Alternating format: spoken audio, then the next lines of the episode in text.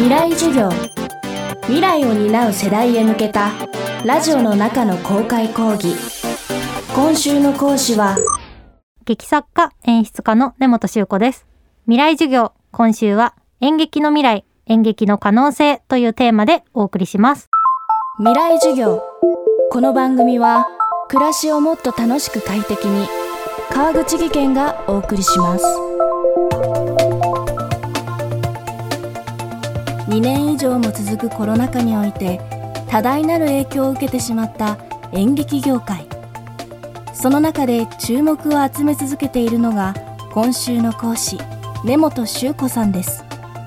1989年生まれの根本さんは19歳で劇団月刊根本修子を旗揚げ。以降すべての作品の作演出を務めます。演劇界の芥川賞とも言われる岸田国代戯曲賞。この最終候補作品に選ばれること4回。今年2022年は初めてとなる小説「今できる精一杯。そして原作脚本を担当した映画「もっと超越したところへ」の公開も控えています。そんな根本修子さんに2022年の演劇界について伺っていきます。未来授業1時間目。テーマはコロナ禍の演劇事情まずは今年文化庁メディア芸術祭エンターテインメント部門新人賞を受賞した SNS ミュージカル作品二十歳の花について伺いました。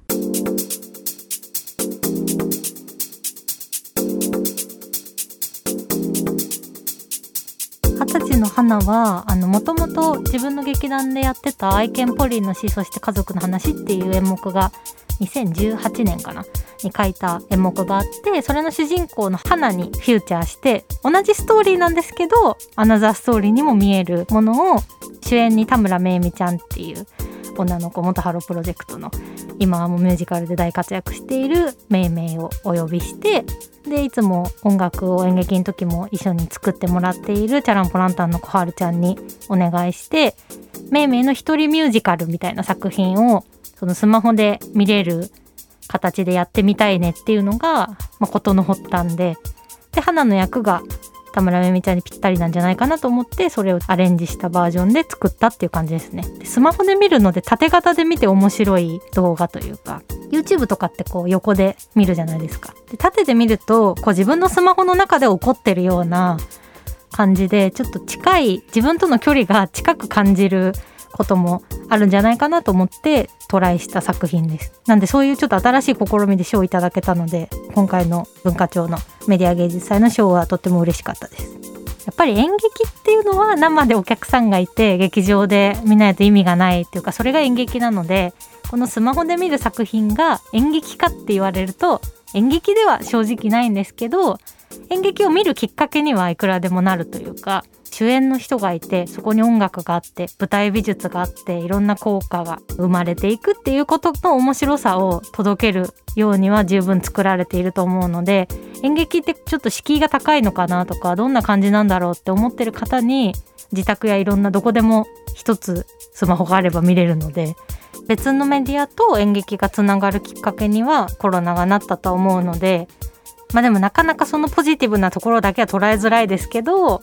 でも配信で初めて演劇に触れた方っていうのも絶対いるのでそういう方が今後劇場に足を運んでくれたら一番嬉しいなと思います。スマートフォンの配信で楽しむ演劇作品と言いつつもやはり演劇の魅力は生で役者が演じ同じ空間を観客が共有すること。しかしコロナ禍で演劇は大きくその存在を脅かされてしまいました。コロナは演劇をどう変えてしまったのかそして今後どう変わっていくべきかについて伺いました演劇とコロナって、まあ、コロナと相性がいいものなんてないんですけど特に相性が悪いっていうかやっぱ密な場所で稽古して舞台上ですごい勢いで喋り合うというかライブとかってある程度お客さんの方を向いて歌うじゃないですか。だけど演劇ってでお客さんとの距離もこう保たれてるのであれですけど演劇って人と人が向かい合って あの喋るのでどうしてもその飛沫問題みたいなのが回避できないというか舞台上は。っていう中でで稽古もずっとそれを繰り返してこなきゃいけなくてで今はずっと稽古ではみんなマスクをしたまんま芝居をしていてもう踊って歌って芝居するなんてマスクしてたらありえないぐらい苦しいわけですよ。でもそうしなきゃいけなくてで顔の下半分の表情はわからないまんま演出家も演出つけてるんでなんか難しいなっていう風に日々思うんですけど、まあ、これで止まるわけにはいかないので今だからこそ埋めるものをっていう風な意識で全員がものを作ってると思うんですけど今だからこそっていうのがさすがに2年以上続くとどれだけこのスタンスでやればいいんだっていうのが正直なところではあります。でも一人芝居が増えたんですよね多分。あ多分っていうか絶対一人芝居人数を減らして1人とか2人の芝居が増えたので一人芝居や二人芝居の名作が生まれる可能性はめちゃくちゃ上がったと思います。制約が多い中で作らなきゃいけなくて演者をなるべく減らさなきゃいけなくてってなった時にいい一人芝居が今後も生まれてくるんだと思います。未来授業。今週の講師は劇作家演出家の根本修子さん。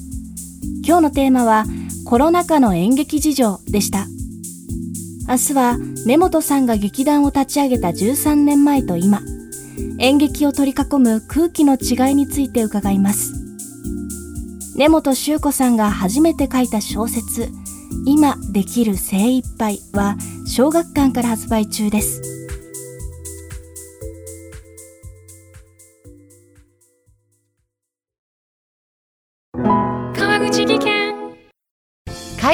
転落。大きな怪我につながるので怖いですよね。